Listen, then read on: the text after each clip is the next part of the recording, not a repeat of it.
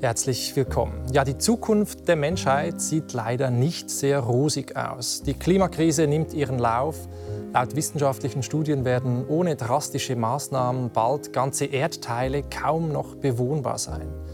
Wie schaffen wir es dennoch, hoffnungsvoll in die Zukunft zu blicken und eine gemeinsame Vision einer besseren, nachhaltigen Welt zu entwickeln? Dürfen wir also hoffen, trotz Klimakrise? Das ist mein Thema heute. Mein Gast ist die französische Philosophin Corinne Pilichon, die soeben ein Buch geschrieben hat zum Thema, das Mitte September erscheint, mit dem Titel Die Durchquerung des Unmöglichen. Hoffnung in Zeiten der Klimakatastrophe. Herzlich willkommen, Frau Pilichon. Hallo. Ja, auf der ersten Seite dieses Buches schreiben Sie, Hoffnung sei das Gegenteil von Optimismus. Wie meinen Sie das? Ja, glücklicherweise haben wir im Französischen zwei Begriffe für Hoffnung, Espoir und Espérance. Mit Espérance, also etwa Zuversicht, verbinden wir keine persönliche Erwartung. Sie geht einher mit einem Trotzdem. Sie ist das Gegenteil von Optimismus. Eine Haltung, die einen glauben lässt, man habe die Lösung für alle Probleme, was ein wenig einer Maske der Verleugnung gleichkommt. Zuversicht setzt dagegen voraus, dass ich Schwierigkeiten und auch meine Fehlbarkeit erkenne.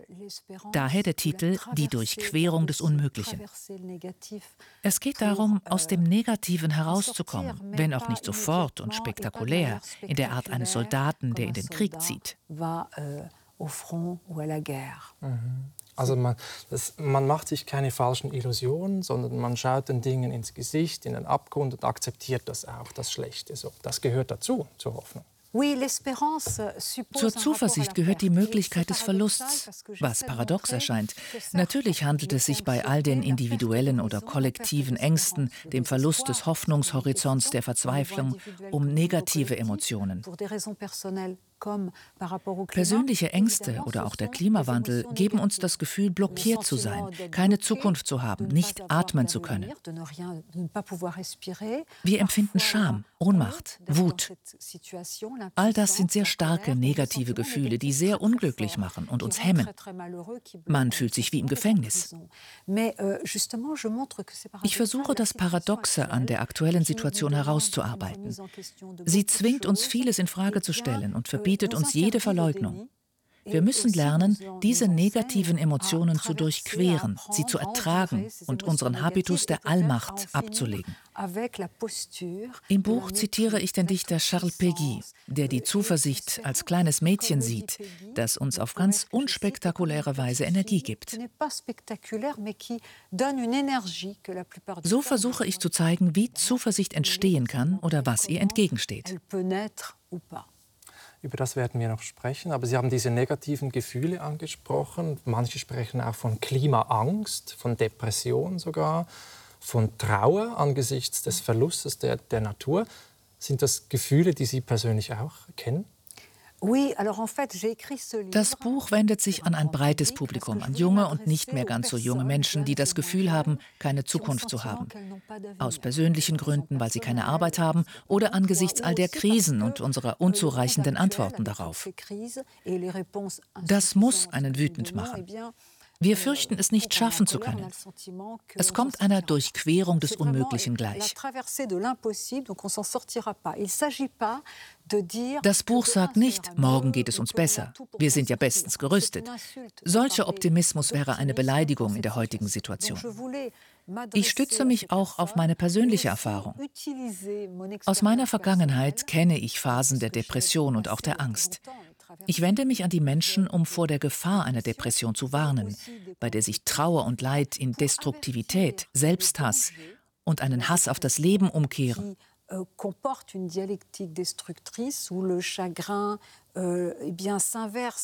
ich möchte aber auch zeigen, dass Angst, die mit negativen Emotionen wie Verlust und dem Gefühl, eingesperrt zu sein verbunden ist, oft dem Wunsch entspringt, dass die Menschheit endlich handle.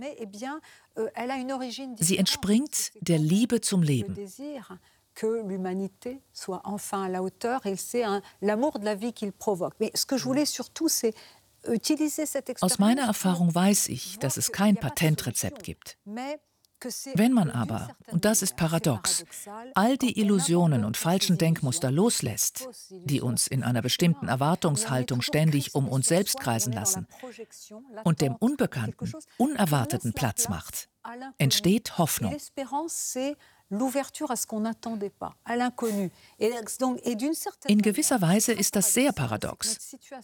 Wenn man bereit ist, hinzuschauen und die Gefahren auszuhalten, auch politisch, gibt uns die Blockade die Chance auf eine Auslegeordnung darüber, was man ändern sollte und woran man festhalten will. sur ce qu'il faudrait changer, sur ce qu'il faudrait conserver das Buch hat ein poetisches Element. Es zeigt, wie man atmen und seine Beziehung zum Leben spüren kann, auch wenn man am Ersticken ist. Ja, aber was hat Ihnen, wenn ich fragen darf, persönlich geholfen und Hoffnung gegeben in diesen schwierigen Zeiten? Sie haben Angst erwähnt, Depression erwähnt, Sie haben längere Phasen auch erlebt, seit dem Tod Ihres Bruders, ganz früh immer mhm. wieder. Was hat Ihnen Hoffnung gegeben in diesen schwierigen, dunklen Zeiten? Es wäre schwierig, das zu sagen. Im Buch spreche ich nicht über mein Leben.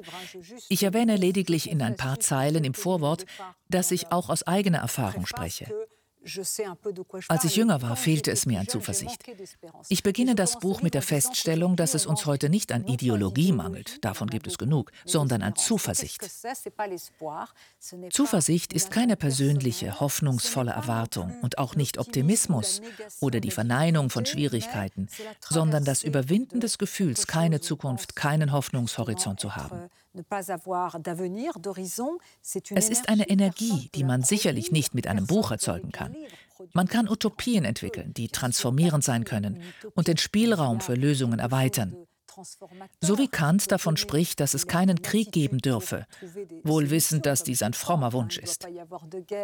Er öffnet der Menschheit damit aber einen Hoffnungshorizont, Institutionen aufzubauen, die Frieden schaffen können.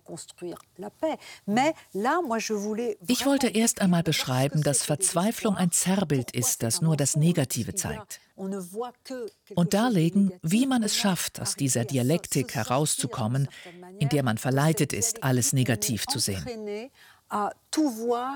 de manière négative. Mais ce que je voulais aussi, für Eltern mit Kindern, die an solchen Ängsten leiden, habe ich die Botschaft, dass deren Ängste berechtigt sind. Sie haben keine psychische Erkrankung, die einen Psychiater erfordert.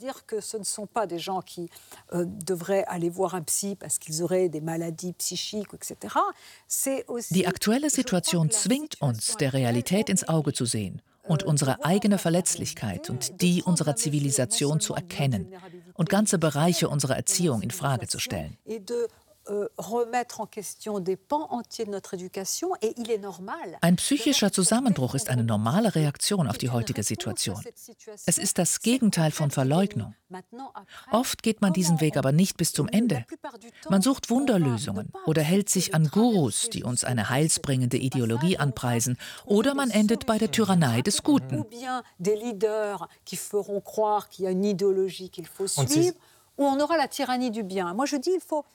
wenn man den Weg mit einer gewissen Demut durchsteht, erkennt man wertvolle Ansätze. Zuversicht ist denn auch die Fähigkeit, im heutigen Chaos und trotz aller möglichen Rückschritte die einfachen, zarten Vorboten der Veränderung zu sehen. Ja. Ah, also, dass man schon Anzeichen, leichte Anzeichen sieht für das, was Sie eine, eine, Utopie, eine Vision nennen, einen Horizont wieder. Aber man muss durch die Verzweiflung hindurchgehen. Sie sagen auch, wenn möglich. Hoffnung ist überwundene Verzweiflung. Aber sind wir als Gesellschaft schon so weit? Haben wir sozusagen dieses den Fakten schon ins Auge gesehen und losgelassen und schon uns zugestanden, dass das meiste nicht mehr zu retten ist? Da wird es euh, kompliziert. Viele Menschen, viele Politikerinnen und Politiker tun sich schwer, ihren Herrschaftsdrang anderen und sich selbst gegenüber aufzugeben. Im ständigen Bemühen um Kontrolle blenden sie ihre eigene Verletzlichkeit aus und verkrampfen sich auf sich selbst oder eine Ideologie. Das ist eine starre Art, die Dinge zu sehen. Es ist einfacher darüber zu schreiben, als es zu erklären. In der Philosophie dekliniert man die Themen durch. Hier geht es um eine Haltung, die nicht spektakulär ist. Deshalb ist das Bild von Charles Péguy, einem Dichter, der sehr jung gestorben ist, sehr gelungen. Euh, er vergleicht die Zuversicht mit einem kleinen, bescheidenen Mädchen, das seine beiden großen Schwestern hinter sich herzieht. Die Nächstenliebe verkörpert in einer Mutter und den Glauben verkörpert in einer treuen Ehefrau. Zuversicht ist eine göttliche Tugend. Es geht mir um diese Energie, die so unprätentiös daherkommt. Demgegenüber steht die Vorstellung einer Lösung durch eine Ideologie, die alles verändert, aber eine Tyrannei des Guten darstellt, in der die Welt in reine und unreine eingeteilt wird. Genau darum geht es. Zuversicht ist letztlich die Öffnung für das Unerwartete, das vielleicht eintreffen kann. Man kann sie unterdrücken, indem man sich dagegen stemmt und sich an Projektionen klammert s'arc-boute, quand on s'accroche à des projections. Et, et je le dis aussi. Ich erläutere diesen Gedanken auch mit einer Geschichte, die ein Psychiater über einen seiner Patienten erzählt, der sich umbringen wollte. Er geht in den Wald und sieht ein Wiesel und sagt sich, du hast noch nie ein Wiesel gesehen, lass dir Zeit. So hat sich etwas in ihm verschoben. All das Negative um uns herum kann zu Verdrängung und Verleugnung führen zu sinnlosem Konsum oder uns in unserer Hilflosigkeit in die Arme von Ideologien drängen, die uns glauben lassen, wir seien mächtig. Wir delegieren unser Handeln an charismatische Führer. Das ist der Nährboden für Populismus und Polarisierung. Ich versuche zu zeigen, dass wir lernen müssen, es zuzulassen, von unseren vorgefassten Ideen abzuweichen. So öffnen wir uns für das Unerwartete. Ja, ja. Aber, Sie, aber Sie, Sie sagen sogar noch mehr. Sie sagen, es braucht einen Schock. Also Sie haben natürlich jetzt von dieser Schwäche gesprochen, die wir auch akzeptieren müssten. Wir sind verbundene hm. Naturwesen, wir sind verletzlich, wir müssen nicht alles beherrschen, weg von diesem Herrschaftsdrang. Aber Sie schreiben im Buch, es braucht so etwas wie einen Schock. Was wäre das? Wie könnte das aussehen? Oh, es gibt sie ja schon reichlich, die euh, Schocks. Mit dem Ausbruch eines neuen Krieges in Europa etwa. Die große Frage aber ist, wie man vom Bewusstsein ins Handeln kommt, von der Theorie zur Praxis. Jeder weiß um die globale Erwärmung und das Leiden der Tiere. Wir wissen, dass wir unseren Lebensstil ändern müssen. Unsere Regierenden lassen sich immer noch Zeit, Antworten zu geben, die den Herausforderungen gerecht werden. Man muss die Dinge zu sich nehmen, über ein Bewusstwerden, das nicht nur intellektuell ist, Euh, Über diese Art der Selbsttransformation, die auch andere Interessen als unsere berücksichtigt, habe ich bereits in meiner Ethik der Wertschätzung geschrieben.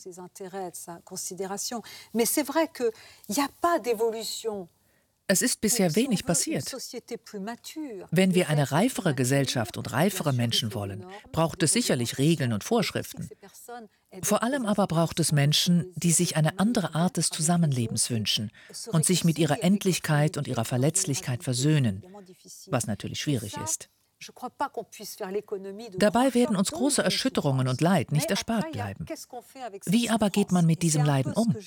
In diesem Text, der ein wenig literarisch daherkommt, versuche ich zu zeigen, was man tun kann. Hm. Ich spreche über die Gefahren, aber auch über den Wechsel von der dunklen Nacht zum ersten zarten Licht, das alles verändert. Ich möchte jetzt noch ein bisschen von diesem Buch weg, weil Sie haben ganz viele andere große, dicke, schöne Bücher geschrieben. Und etwas, das auffällt, äh, ist der Körper, dass der immer ganz wichtig ist bei Ihnen, auch die Ernährung zum Beispiel. Also wir müssen mal über dieses Menschenbild sprechen, das Sie haben, wo Sie denken, das brauchen wir auch. Wir brauchen einen Wandel wie eine geistige Revolution, ein neues Menschen- und, und Naturverständnis. Und Sie sagen, die Trennung zwischen Kultur und Natur, zwischen Mensch und Tier, alle diese Trennungen, die müssten wir eigentlich aufheben oder aufweichen, einebnen. Können Sie das erläutern? Tatsächlich ist der Dualismus von Natur und Kultur, Mensch und Tier, Vernunft und Gefühl der Kern des Problems. Euh, und er wird heute auch angeprangert. Ökologie beschränkt sich nicht nur auf den Kampf gegen die globale Erwärmung. Sie hat diese anthropologische, spirituelle Dimension, von der Sie sprachen. Sie verlangt, dass wir unsere Beziehung zur Natur anders denken. Euh, wir sind kein Reich in einem Reich, wie es das Wort Umwelt suggeriert, als ob wir von etwas Fremdem umgeben wären, sondern leben in gegenseitiger Abhängigkeit von anderen Lebewesen und von den Elementen, der Luft, dem Wasser. Ich, und da bin ich nicht allein, versuche seit mehr als 15 Jahren eine Existenzphilosophie zu entwickeln, die einer ökologischen und tierfreundlichen Ethik den Weg bahnen kann ausgehend von der Conditio Humana, insofern sie nicht nur mit dem Intellekt und der Freiheit, sondern auch mit dem Körper verbunden ist. Was aber ist diese Körperlichkeit? Sie erschöpft sich nicht darin, einen Körper zu haben und sterblich zu sein. Es ist die Idee des Sichfügens, einer Verletzlichkeit angesichts des Sterbens, der Schlaflosigkeit, der Schmerzen, des psychischen Leidens. Dinge, über die ich keine Kontrolle habe. Dazu kommt noch als andere Dimension die Ernährung, die Einverleibung. Alles, wovon ich lebe, Essen, Luft, Wasser, unterstreicht, dass meine Existenz nicht nur eine Projektion ist. Sie ist nicht nur verbunden mit Freiheit, sondern auch mit Genuss und der Abhängigkeit von Lebensmitteln. Sie hat eine Materialität. Will man die Verletzlichkeit und die Materialität der Existenz ernst nehmen, dann stehen der Schutz der Biosphäre als Voraussetzung für meine Existenz, die Zugehörigkeit zu anderen Lebewesen und die Berücksichtigung der Bedürfnisse der anderen und von uns selbst im Mittelpunkt der Ethik und der Politik, die dann kein Spiel unter uns Menschen mehr ist. Die Körperlichkeit wirft ein Licht auf ein Menschsein, das mit Empfänglichkeit, Hinnahme und Genuss verbunden ist. Daraus leite ich bestimmte normative Konsequenzen ab, um einen neuen Gesellschaftsvertrag zu denken, der sich nicht nur mit der Sicherheit zwischen uns und der Aushandlung unserer Freiheiten befasst, noch mit dem Abbau von Ungleichheiten, die im klassischen Gesellschaftsvertrag bereits sehr wichtig sind, sondern der die Ökologie und die Gerechtigkeit anderen Lebewesen gegenüber ins Zentrum stellt. Genau, das heißt, wir leben inmitten, wir sind ein Stück Natur inmitten von Natur. Wir leben in einem großen Ganzen, wir sind verbunden, wir sind abhängig, wir essen ja, Tiere. Pflanzen, wir bestehen letztlich aus all dem, das schreiben Sie in diesem Buch, wovon wir leben. Äh, was sagt denn jetzt, jetzt essen ja immer noch viele, Sie selbst sind Veganerin, Sie essen ja. keine tierlichen Produkte schon länger, jetzt essen ja immer noch viele von uns äh, Tiere aus Massentierhaltung, Fleisch, Käse, Milch und so weiter. Was sagt das über uns aus, dass wir mit dieser Art von Ernährung der Verzehr von Fleisch ist offensichtlich ein ethisches Problem. Ethik ist keine rein intellektuelle Disziplin auf Grundlage von Prinzipien und Methoden. Sie nährt sich aus unserer Existenz. Leben ist immer Leben von und Leben mit. Ich esse und habe dadurch einen Einfluss auf diejenigen, die die Nahrungsmittel produzieren und auf das, was ich esse oder eben nicht esse.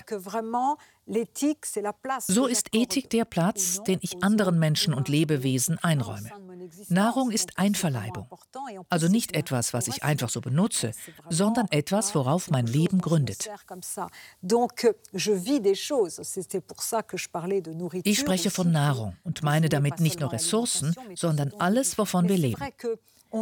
Wir sehen, dass die Ernährung weitestgehende soziale Auswirkungen hat. Nebst einer ethischen Dimension hat sie auch eine wirtschaftliche Dimension. Sie wirkt sich auf die Ressourcenverteilung und, man denke an die Sojaproduktion, auf Dinge wie die Abholzung in bestimmten Ländern aus. Der Fleischverzehr bringt große Kosten für Wasser und Umwelt, Tiere und ihre Lebensbedingungen. Eine Bevölkerung von fast 8 Milliarden Menschen, die Fleisch essen, erfordert eine Massentierhaltung mit den bekannten Folgen für die Tiere. Ernährung hat aber auch eine sehr intime Dimension der Lust und der Erinnerung, wie bei Proust und seiner Madeleine.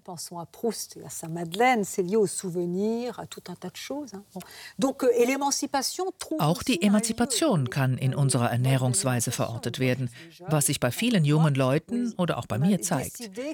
Über unser Essen bezeugen wir, wer wir sind. Wir verbinden dies mit unseren Überzeugungen und legen davon Zeugnis ab.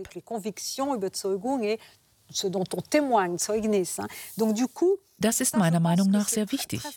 Es eröffnet einen Hoffnungshorizont und bedeutet, dass die Zukunft nicht starr ist. Auch wenn diese kleinen Zeichen an sich nicht ausreichen, sagen sie damit doch, eh ich akzeptiere diese Welt so nicht. Ich akzeptiere nicht, dass das Blut von Tieren auf diese Weise vergossen wird. Das beweise ich jeden Tag durch mein Leben und meinen Körper, ohne jede tyrannische Anmaßung. Aber es ist trotzdem wichtig. Sie haben auch ein Manifest für die Tiere geschrieben, ähm, wo Sie konkrete Vorschläge machen. Ich habe mich gefragt, wenn wir nur ein Lebewesen inmitten von anderen Lebewesen sind, kann man da noch sagen, dass dass der Wert eines Menschenlebens höher, äh, höher ist als der Wert eines, ein, eines Tieres? Wie, wie, grenzen Sie sich da ab oder was ist Ihre... Für mich und ich denke auch für die euh, Öffentlichkeit ist das eine grundlegende Frage. Ich sehe den Menschen als einzigartig. Euh, euh, Wir haben Wünsche, in denen sich unsere Vorstellungen spiegeln. Wir verorten uns in der Geschichte. Es ist übrigens unser Glück, dass die Tiere sich nicht an all die Massaker erinnern, die wir an ihren Vorfahren verübt haben. Wir sind von Historizität geprägt. All das macht uns einzigartig. Wir sind Wesen gegenüber verantwortlich, deren Gesichter wir nicht sehen oder die noch nicht geboren sind. Tiere tragen keine Verantwortung. Das ist nur einer der Unterschiede.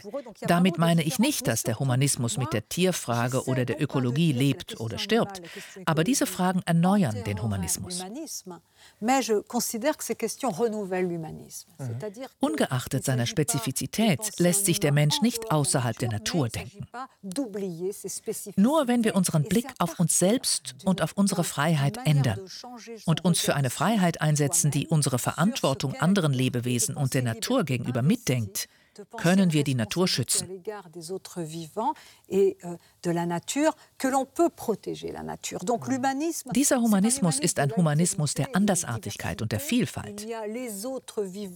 Die anderen Lebenden formen die Welt, schrieb Maurice Merleau-Ponty, der Tiere als andere Existenzen sieht und nicht als nützliche Dinge. Auch sie kennen Ungewissheit. Die Dinge fallen ihnen nicht einfach zu. Ihr Verhalten, auch wenn wir es nicht immer verstehen, hat Bedeutung.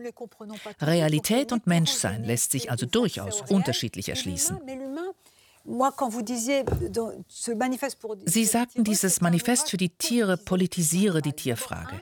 Nun, sie ist an sich wichtig, hat aber eine Beziehungs- und eine strategische Dimension. Sie wirft ein Schlaglicht auf das, was aus uns geworden ist, und auf ein Wachstumsmodell, das auf der unbegrenzten Ausbeutung der Natur und anderer Lebewesen beruht. Bis hin zu der Tatsache, dass wir die Art und Weise, wie wir Tiere halten und töten, aus Scham verbergen müssen. Donc je, là aussi, es ist sehr schwer, der Realität des Tierleids ins Auge zu sehen. Es macht einen fast verrückt.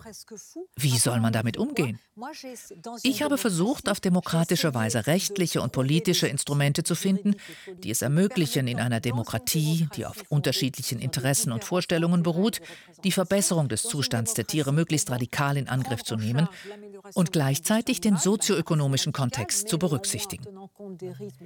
Ich möchte in dieser Frage vorankommen, weil es um einen Hoffnungshorizont und um den moralischen Fortschritt geht. Gleichzeitig gibt es enorme Blockaden. Genau, und es ist etwas, das viele von uns mit einem geschlechten Gewissen tun. Und es ist diese Entfremdung da. Wir konsumieren diese tierischen Produkte und wir wissen nicht genau, noch fast niemand von uns hat ein Tier selbst getötet und ihm in die Augen geschaut. Und Sie haben es angesprochen, dieses Gesicht auch. Und das ist etwas sehr Wichtiges auch für Sie in der Tradition. Sie sind Philosophieprofessorin in, in Paris, äh, Gustave Eiffel Universität. Sie haben die Phänomenologie erwähnt. Das ist eine äh, philosophische Richtung. Äh, die Merleau-Ponty haben Sie erwähnt, für den der Körper sehr wichtig ist, die Phänomene, das Aufspüren.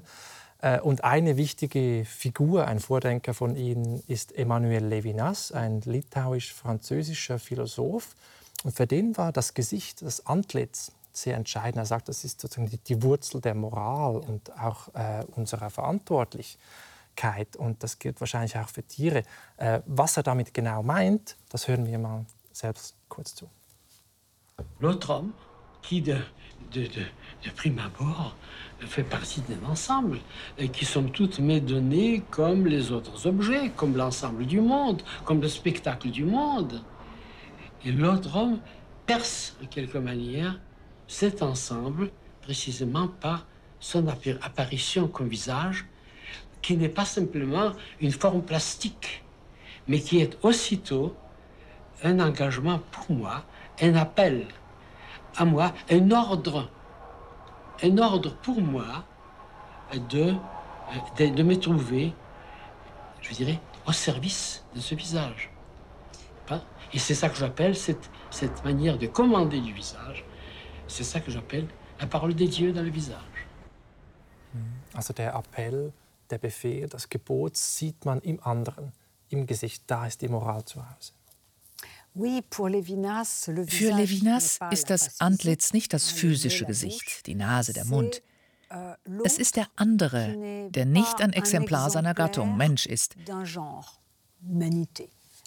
Es ist seine Andersartigkeit, die man nie ganz umfasst. Euh, er ist immer mehr als das, was ich von ihm sehe und weiß. Er ist nicht wie ein Tisch, dessen Definition ich im Wörterbuch nachschlagen kann.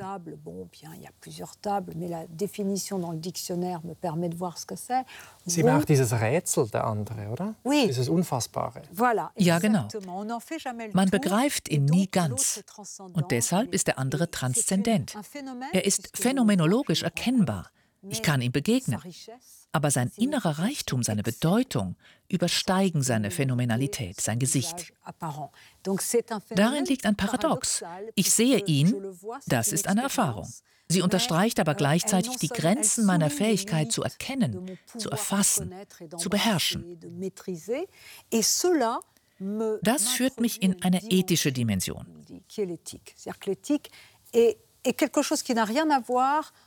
Die Ethik hat nichts mit Geben und Nehmen, mit Verstehen, Wissen, Subjekt und Objekt zu tun.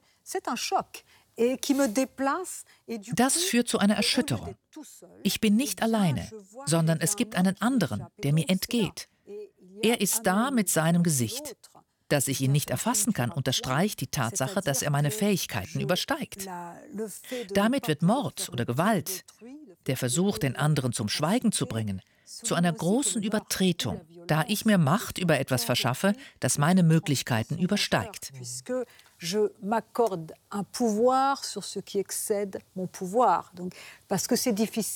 Es ist schwierig, im Angesicht eines anderen zu stehen, der mich so von meinem Podest stößt, weil ich begreife, dass ich nicht allein auf der Welt bin.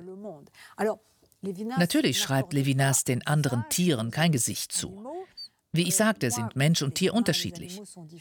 Tiere übernehmen keine Verantwortung für uns, aber sie sind zumindest Objekte unserer Verantwortlichkeit. Euh, Davon ausgehend fragte ich mich, was unser Gebrauch von anderen Lebewesen über uns aussagt, welches Licht es auf uns wirft, inwieweit das, was geschieht, sich in unserem Gesicht widerspiegelt und zeigt, wer wir sind. Révéler les traits de notre visage, das, nous montrer qui nous sommes. Das gilt natürlich auch für die Tiere. Wir haben hier ein Bild mitgebracht, ah, zum Beispiel von einem Schwein, ja. eingesperrt hinter Gittern. Und man kann ihm in die Augen schauen. Viele kennen dieses Erlebnis aus dem Zoo, vielleicht bei Menschenaffen, mhm. wo man spürt, es gibt da jemanden hinter seinen Ohren. Ein Wesen, das lebt und leben will, eine Subjektivität hat, sein Leben in der ersten Person lebt keine Maschine oder Sache ist und daher meinem Recht über es zu verfügen Grenzen setzt. Das ist die eigentliche Definition von Ethik und von Gerechtigkeit. Mhm. Man sieht also, dass die Phänomenologie, was wir erfahren, wie wir anderen Menschen begegnen, was wir essen, wo wir wohnen, welchen Platz wir einnehmen, ein Licht auf unsere Conditio Humana wirft. Eh Unser Menschsein ist sehr reich. Existieren bedeutet nicht nur Projekte zu haben, sondern Platz einzunehmen, die Erde zu bewohnen, mit anderen Menschen und Lebewesen zusammenzuleben, zu essen. All das beinhaltet, anderen Menschen und Nichtmenschen Platz zu lassen oder nicht. Es sagt, ob man bereit ist, sie für eine Scheibe Gänseleberpastete leiden zu lassen. Les faire souffrir comme on le fait pour une petite tranche de euh, foie, gras, etc. Et, euh, donc, du coup, die Phänomenologie impliziert die Strukturen unserer Existenz. Es geht nicht um Werte. Das Problem der Moral besteht, wie im Chanson von Leo Ferré darin, dass sie immer die Moral der anderen ist. Sie ist subjektiv und nimmt doch für sich in Anspruch, Recht zu haben. Viele Bereiche unserer Existenz sind sozial und kulturell bestimmt, aber es gibt trotz all dem nur einen Planeten Wir alle werden geboren, wir alle sterben, wir sind alle hungrig und durstig. Aus der Beschreibung unserer existenziellen Bedingungen ergeben sich auch Strukturen einer Existenz, die dem ökologischen Denken etwas bieten können. Das ist interessant. Also, und Sie sagen ja, dieses ganzheitliche denken, dass wir alle lebendigen, alle Lebewesen mit, mit einbeziehen, dass wir abhängig sind von ihnen, äh, dass wir ein Miteinander brauchen ähm, und nicht dieses Herrschaftsschema. Die Wurzel davon liegt auch zum Teil in der Aufklärung. Und Sie sagen äh, in einem Ihrer Bücher, wir brauchen eine neue Aufklärung. Ähm, was ist denn kurz gesagt falsch gewesen an der alten Aufklärung, die wir kennen? Es stellt sich zuerst einmal die Frage, ob wir nach Auschwitz, Hiroshima, dem Verbrechen der Kolonialisierung und angesichts unserer Schwierigkeiten, die Technologien zu beherrschen und der Umweltzerstörung, überhaupt noch von der Aufklärung, selbst einer neuen Aufklärung, sprechen sollten. Viele Umweltschützer sehen in der Aufklärung die Wurzel all unserer Probleme. Das sehe ich nicht so. Bestimmte Dinge gilt es zu bewahren. Allerdings in einer Aufklärung, die aus der Asche der alten Aufklärung entsteht, mit ihren kolonialen Verbrechen, dem hegemonialen Gehabe insbesondere des Westens, der sich hinter allgemeinen Prinzipien versteckt, um einen Lebensstil durchzusetzen. Auch der Dualismus, Natur, Kultur, den man in der Aufklärung findet, muss ernsthaft hinterfragt werden.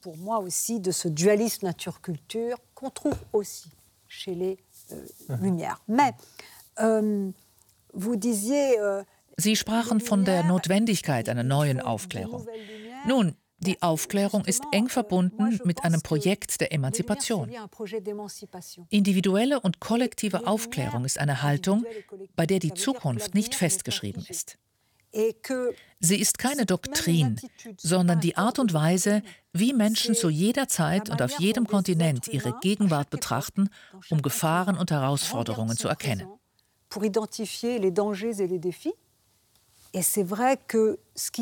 Zu bewahren gilt es Ideen wie Autonomie und Freiheit, den Aufbau einer Gesellschaft nach dem Prinzip der Gleichheit und nicht basierend auf einer essentialistischen, hierarchischen Ordnung, welche die Versklavung eines Teils der Menschheit rechtfertigen würde. Aber natürlich muss man vieles überarbeiten, was heute verstaubt daherkommt und schlecht in die heutige Zeit passt. Autonomie und Freiheit müssen im Lichte unserer gegenseitigen Abhängigkeit, unserer Verletzlichkeit gedacht werden.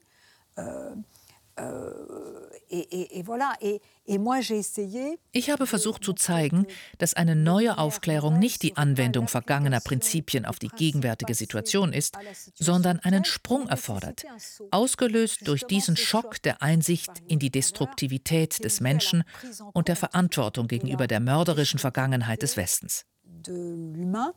et de la responsabilité à l'égard du passé meurtrier de l'Occident d'ailleurs.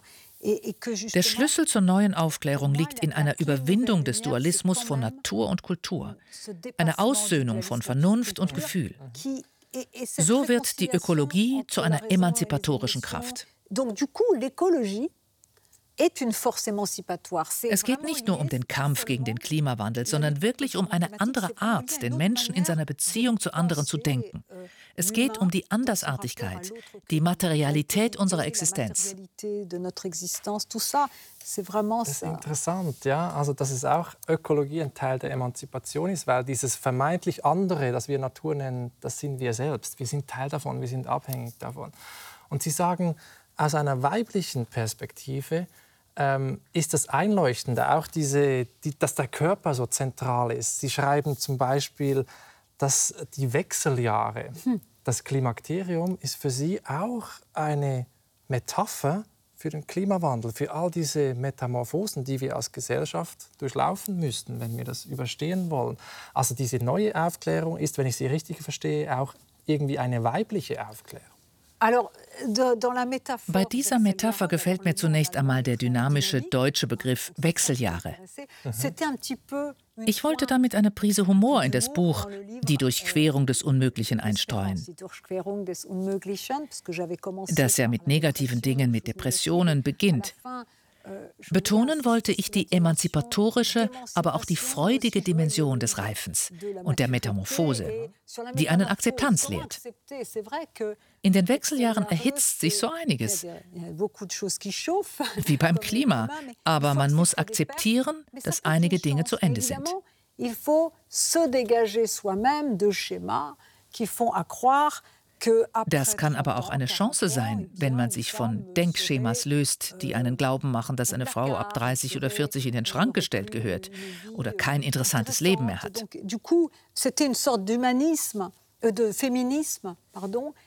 Es war also eine Art Feminismus, der sich nicht gegen Männer richtet, sondern auf der etwas anderen Erfahrung von Zeit beruht, die Frauen durch ihre Körperlichkeit haben. Euh, bon, voilà. Mais je dirais que c'était quand même un, un, un, petit chapitre de ce livre. Die neue Aufklärung ist ein kleines Kapitel dieses Buches. Mein Anspruch ist aber ein universalistischer. Ich versuche mit dem phänomenologischen Ansatz der Beschreibung der Conditio Humana intellektuelle Werkzeuge mit einer universalisierbaren Dimension herauszuarbeiten, die somit auch zu Werkzeugen anderer Kulturen werden können. Kontextbezogen und wertfrei, was sehr wichtig ist.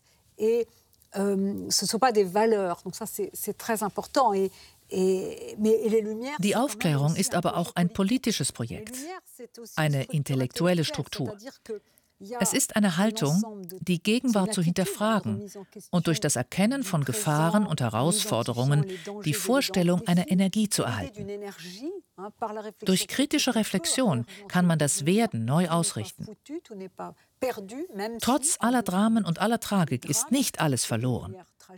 Sie ist ein politisches Projekt, eine Form der Demokratie, die aber der Transformation bedarf und sich nicht auf gegebene Institutionen, noch nicht einmal auf die Idee eines Volkes stützen kann.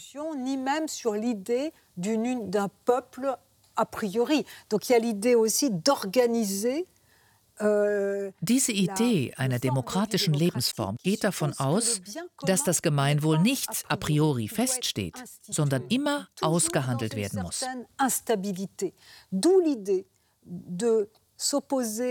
Anstelle von abstrakten Schemas und Ideologien braucht es Experimente in der Landwirtschaft, der Erziehung und der Pflege, welche Möglichkeiten ausloten, die Bewirtschaftung der Felder und die Viehzucht anders zu organisieren als mit diesem Kriegsdenken.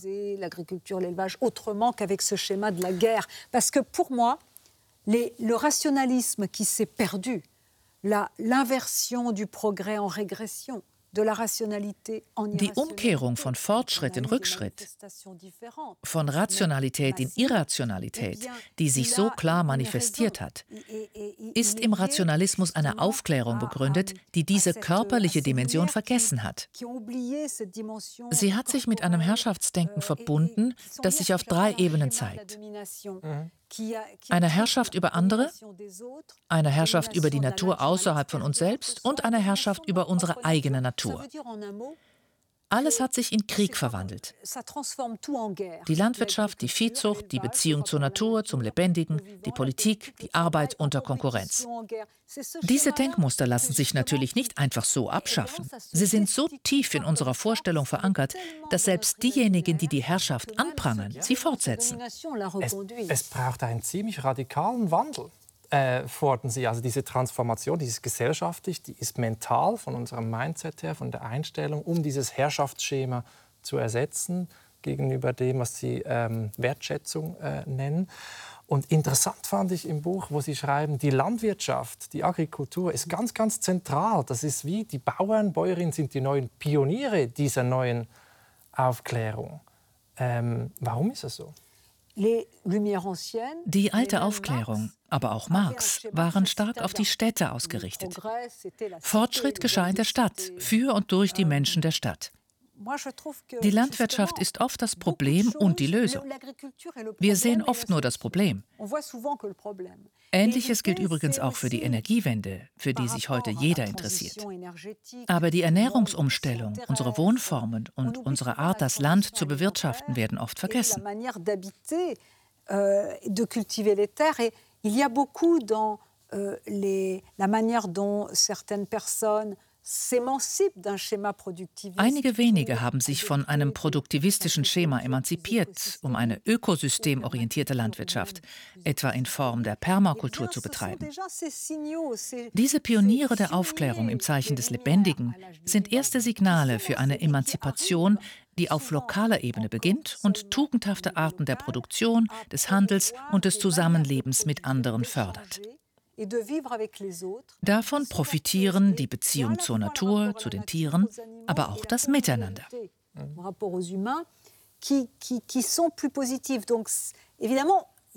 Das ist alles nicht spektakulär und bleibt oft unerwähnt. Ich habe versucht zu zeigen, dass die Landwirtschaft im Mittelpunkt der nationalen und der europäischen Politik stehen könnte, was wichtig ist. Das ist interessant, ja.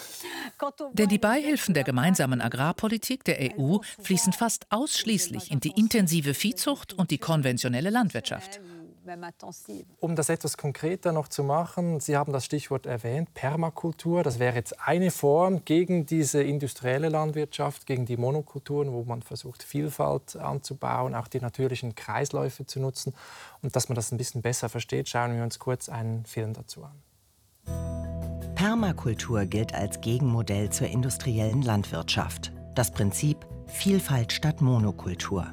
Die in den 70er Jahren entwickelte Anbaumethode soll die Kreisläufe der Natur nachahmen. Mit einem ausgeklügelten System werden die unterschiedlichsten Gewächse nebeneinander angepflanzt. Haselnussbäume und Beerensträucher, Kräuter und Zierblumen. Laut einer aktuellen Studie in 45 Permakulturbetrieben werden im Schnitt pro Farm 42 Pflanzenarten vereint. Diese Vielfalt ist der Schlüssel. Sie macht Pflanzen robuster und weniger anfällig für Schädlinge.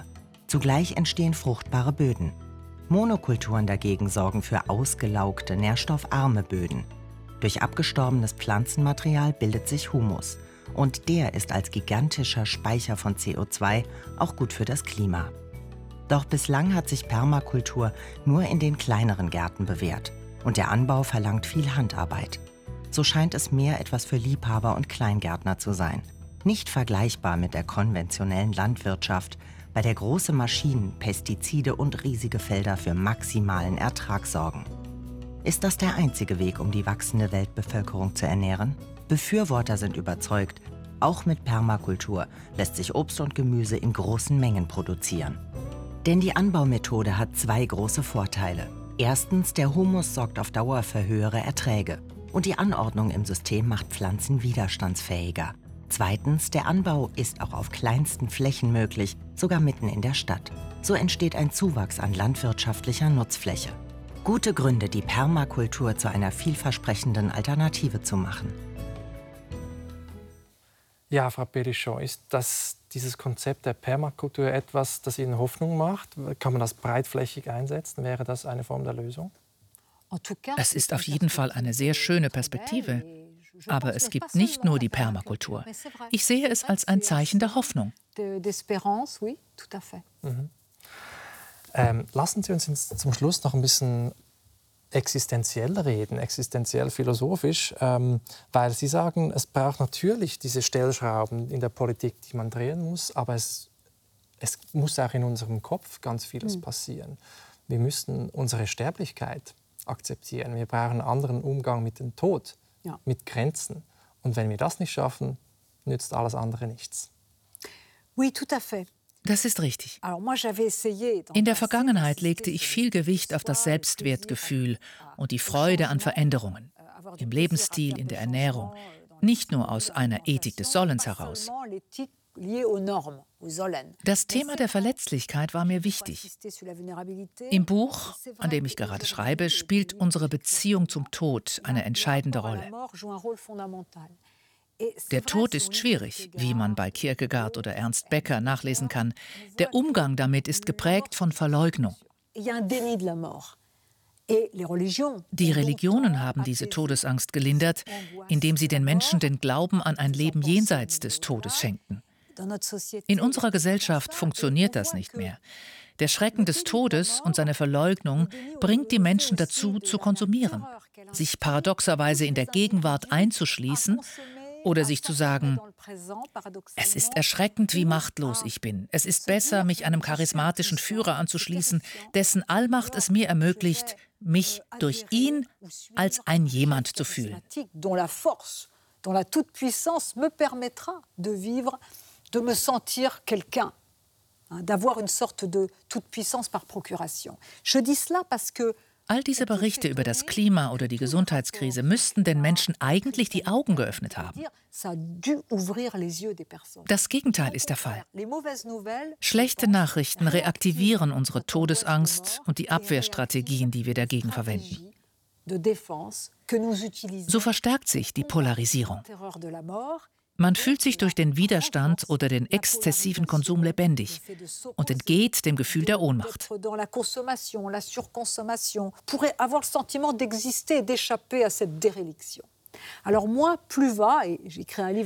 Ich wende mich heute in meiner Arbeit stärker den zentralen Themen des Existenzialismus zu dem Absurden, der fehlenden Daseinsberechtigung, der existenziellen Verlassenheit, der Notwendigkeit, sich selbst zu finden, allein und ohne Entschuldigung, wie Sartre sagt.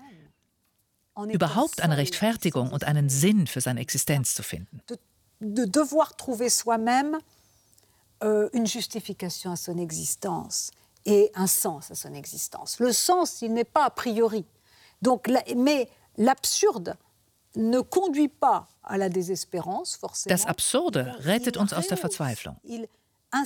Es erhöht unser Dasein. Es bohrt und drängt, uns unserer Verantwortung bewusst zu werden, allein und ohne Entschuldigung. Euh, und die Konsequenzen unserer Handlungen zu tragen.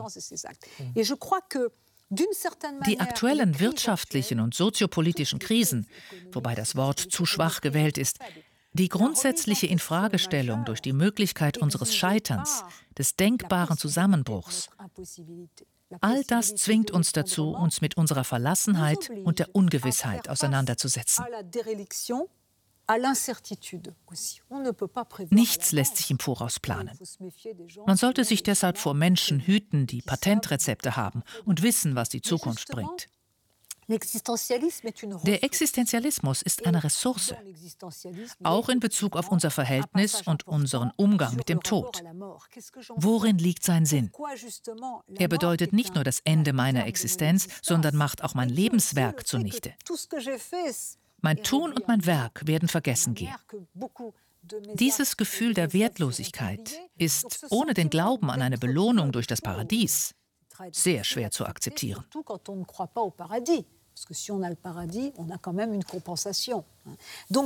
Wie soll man damit umgehen? Ich denke nicht dadurch, dass man das Gefühl betäubt. Ich sehe es nicht als meine Aufgabe, dafür den Rahmen zu schaffen. Die großen Staatsmythen oder die Ökologie als großes Narrativ drohen die Menschen weiter zu entfremden. Nein, ich rate dazu, sich ihm zu stellen, im Wissen um die Zerbrechlichkeit des Lebens.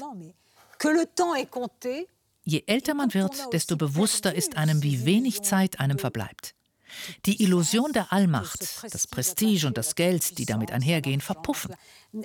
Was bleibt, ist die Kostbarkeit des Lebens, des menschlichen Austauschs, Dinge, die man sich mit Geld nicht kaufen kann.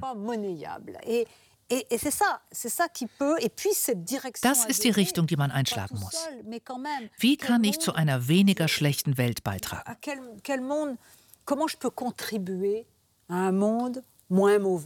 Mhm. Hier wird der Existenzialismus zu einer Ressource.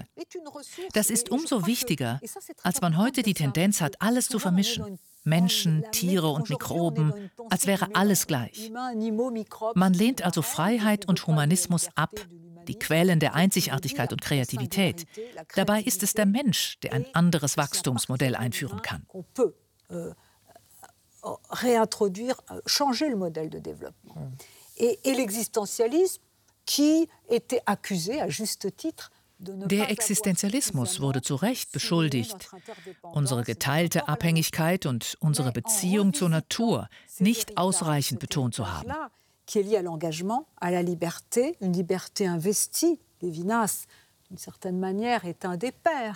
Levinas ist in gewisser Weise mit Kierkegaard einer der Väter der Existenzphilosophie.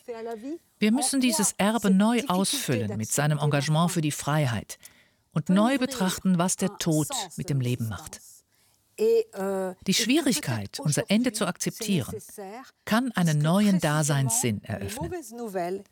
Man muss den schlechten Nachrichten und dem Verlust ins Auge sehen. Das wird helfen, die Irrwege der Tyrannei des Guten, der Ideologien oder des Weiter so zu vermeiden.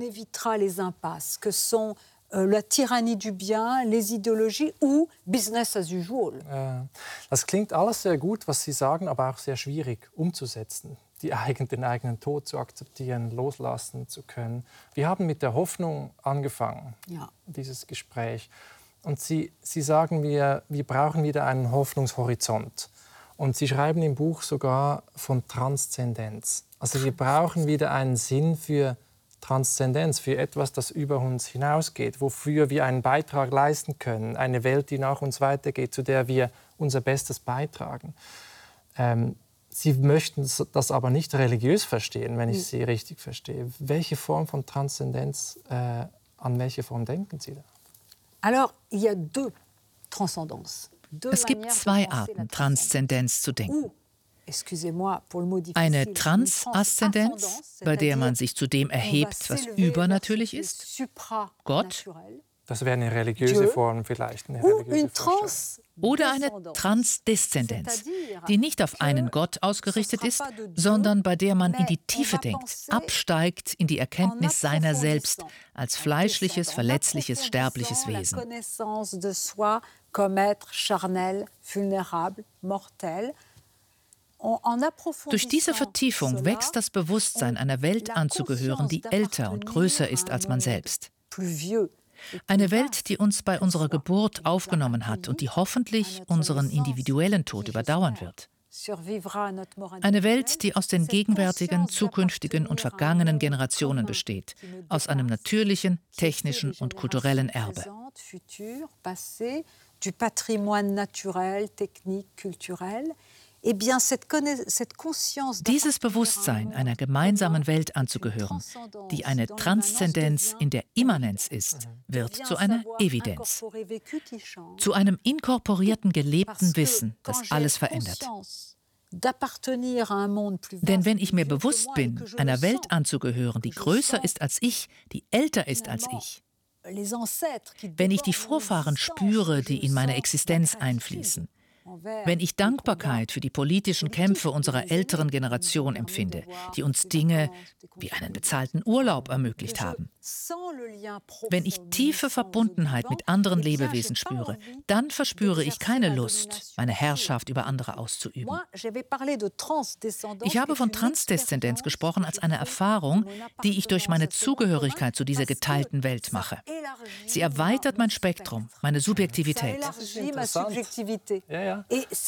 Dadurch fügen sich Intellekt, Wissen, Präferenzen und Affekte, die mich zum Handeln bewegen, und mein Verhalten ineinander. Les affects qui sont ce qui me pousse à agir Man beobachtet ja ganz allgemein, dass Bewusstsein und Handeln oft miteinander in Konflikt stehen. Wenn man zur Natur als gelebte Realität zurückkehrt, indem man die Natur nicht als Abstraktion, sondern als Milieu betrachtet. Der Begriff Milieu überwindet den Dualismus Natur, Kultur. Er bezeichnet eine Landschaft in einer bewohnten Natur. Indem man eine Beziehung zur Natur hat, zu den Tieren, dann lernt man ein Ich zu sein, das nicht wie ein Reich in einem Reich ist. Damit stellt sich die moralische Disposition, sich um die Natur zu kümmern, ganz von selbst mehr und mehr ein. Frau Bellichon, wenn ich Ihnen zuhöre, klingt es für mich so, als müssten wir unser Verhältnis zu uns selbst als Menschheit, als Menschen, aber auch zu der Natur sehr fundamental anders verstehen. Und das hat viel auch mit Demut äh, zu tun, also dass wir kleine, unwichtige Wesen sind in der großen Natur. Ähm, und im Deutschen gibt es ja diese schöne, diesen schönen Zusammenfall, also Demut, in diesem Wort steckt auch das Wort Mut, Mut drin. Ist das vielleicht ein Schlüssel, um wieder Hoffnung zu finden? Demut und Mut, dass da ein selbes Wort drinsteckt? Ganz kurz zum Schluss. Wunderbar. Man muss zwischen den Sprachen denken. Tatsächlich denkt man bei Demut auch Mut mit. Im Französischen Humilité klingt dagegen Humus an, die Erde. Demut heißt, den Mut haben, seine Schwäche zu erkennen. Demut ist schwierig. Bernard von Clairvaux hat sie mit einem bitteren Getränk verglichen. Ich sehe sie nicht als Tugend, sondern als eine Methode, die Hindernisse abbaut. Unseren Stolz zum Beispiel, wo sich Mut im Licht des Heldentums spiegelt. Bei Mut denkt man oft an die Haltung eines tapferen Soldaten. Pense au courage, l'associe à la posture du soldat qui est vaillant. Es ist das Gegenteil. Mut bedeutet Schwäche, Schwäche zu akzeptieren. Hier ist es die Tapferkeit zur Zerbrechlichkeit, aber eben keine Schwäche. Ähnliches geschieht bei der Macht. Mich interessiert Macht, die nicht Herrschaft ist. Unser Freund Spinoza hat zwischen Potestas und Potentia unterschieden. Es gibt eine Macht, die sich von der politischen, institutionalisierten Macht unterscheidet. Ich suche eine sanfte Art der Macht, welche die Bitterkeit der Schwäche kennt, die Schwierigkeiten des Trotzdem, die aber dennoch wieder handlungsfähig wird. d'agir. Wir haben mit der Zuversicht angesichts der Verzweiflung über die Klimakatastrophe begonnen. Ich habe eine Freundin, deren Sohn den ganzen Tag im Bett verbrachte. Er wollte aufgrund der aktuellen Weltlage nicht mehr aufstehen, nicht zur Schule gehen, nicht mehr lernen. Er wollte gar nichts mehr über Monate. Er wies alle Manifestationen eines Angstzustands auf. Das war alles andere als abstrakt. Die Eltern wollten ihn zu einem Psychiater schicken. Ich sah ihn eher als einen Kanarienvogel in der Kohlemine. Er hatte in gewisser Weise ja recht. Der Junge hat seinen Eltern gut getan, weil er ihnen gezeigt hat, dass all der Konsum, das Fliegen und all das nicht so toll sind. Aber man muss auch wieder herausfinden, weil dieser Zustand gefährlich ist. Ich kenne die Gefahren, weil ich als junger Mensch eine schwere Depression erlebt habe. Aber wie schafft man es, die Quelle dieses Gefühls der Hilflosigkeit, nämlich die Liebe zur Welt, sprudeln zu lassen? Wie schafft man es, jemandem ein Gefühl der Selbstachtung zu vermitteln, das ihm das kleine bisschen Energie gibt, um aufzustehen und etwas anderes zu tun, als den ganzen Tag lang Zigaretten zu rauchen?